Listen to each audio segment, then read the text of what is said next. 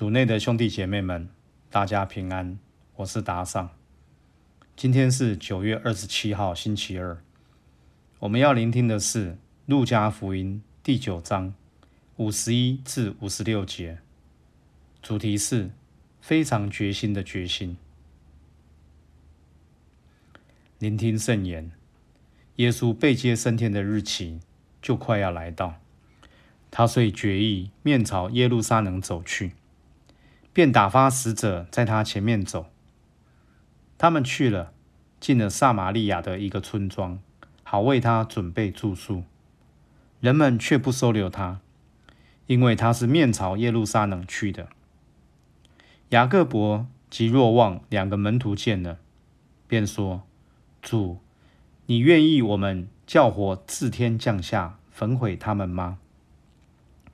耶稣转过身来，斥责了他们。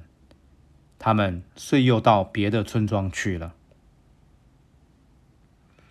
四经小帮手，今天的福音提到两次，耶稣面朝耶路撒冷走去，来强调耶稣为众人牺牲的决心。他已准备好。到耶路撒冷走他的苦路，被钉在石架上，历经死亡及复活。他知道会有很大的痛苦，但他一定要达到目标，就是借由他的死亡及复活，来给最极致的爱。我们今天可以默想耶稣坚决的决心及他的神情，并问他：耶稣。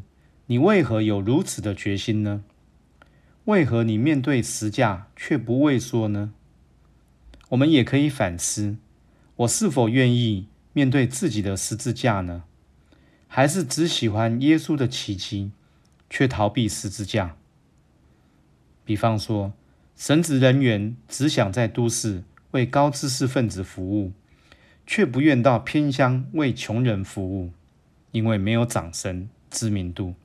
或是教友只喜欢参加各种教会活动，却不愿奉献自己的时间、精力和金钱回馈给教会；或是夫妻只喜欢安逸的家庭生活，吃喝玩乐、游山玩水，却一遇到困难或磨难就离开彼此。这些例子表示，当我们目标不明确时，我们的决心很容易不见。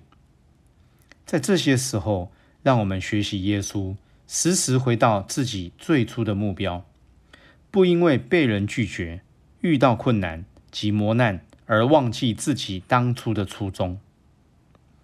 大德兰曾说：“行走这条路会获得很大的宝藏。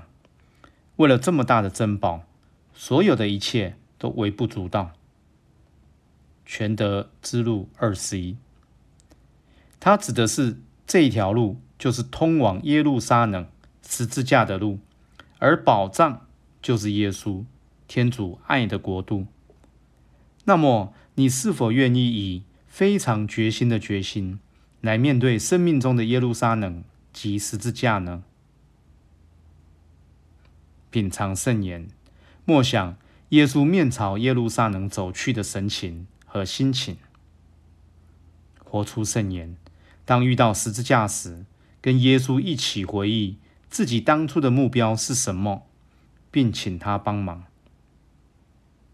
全心祈祷，主耶稣，我很惊讶你面对耶路撒冷还是如此的坚决。我要向你学习。阿门。希望今天我们都活在圣言的光照下。明天见。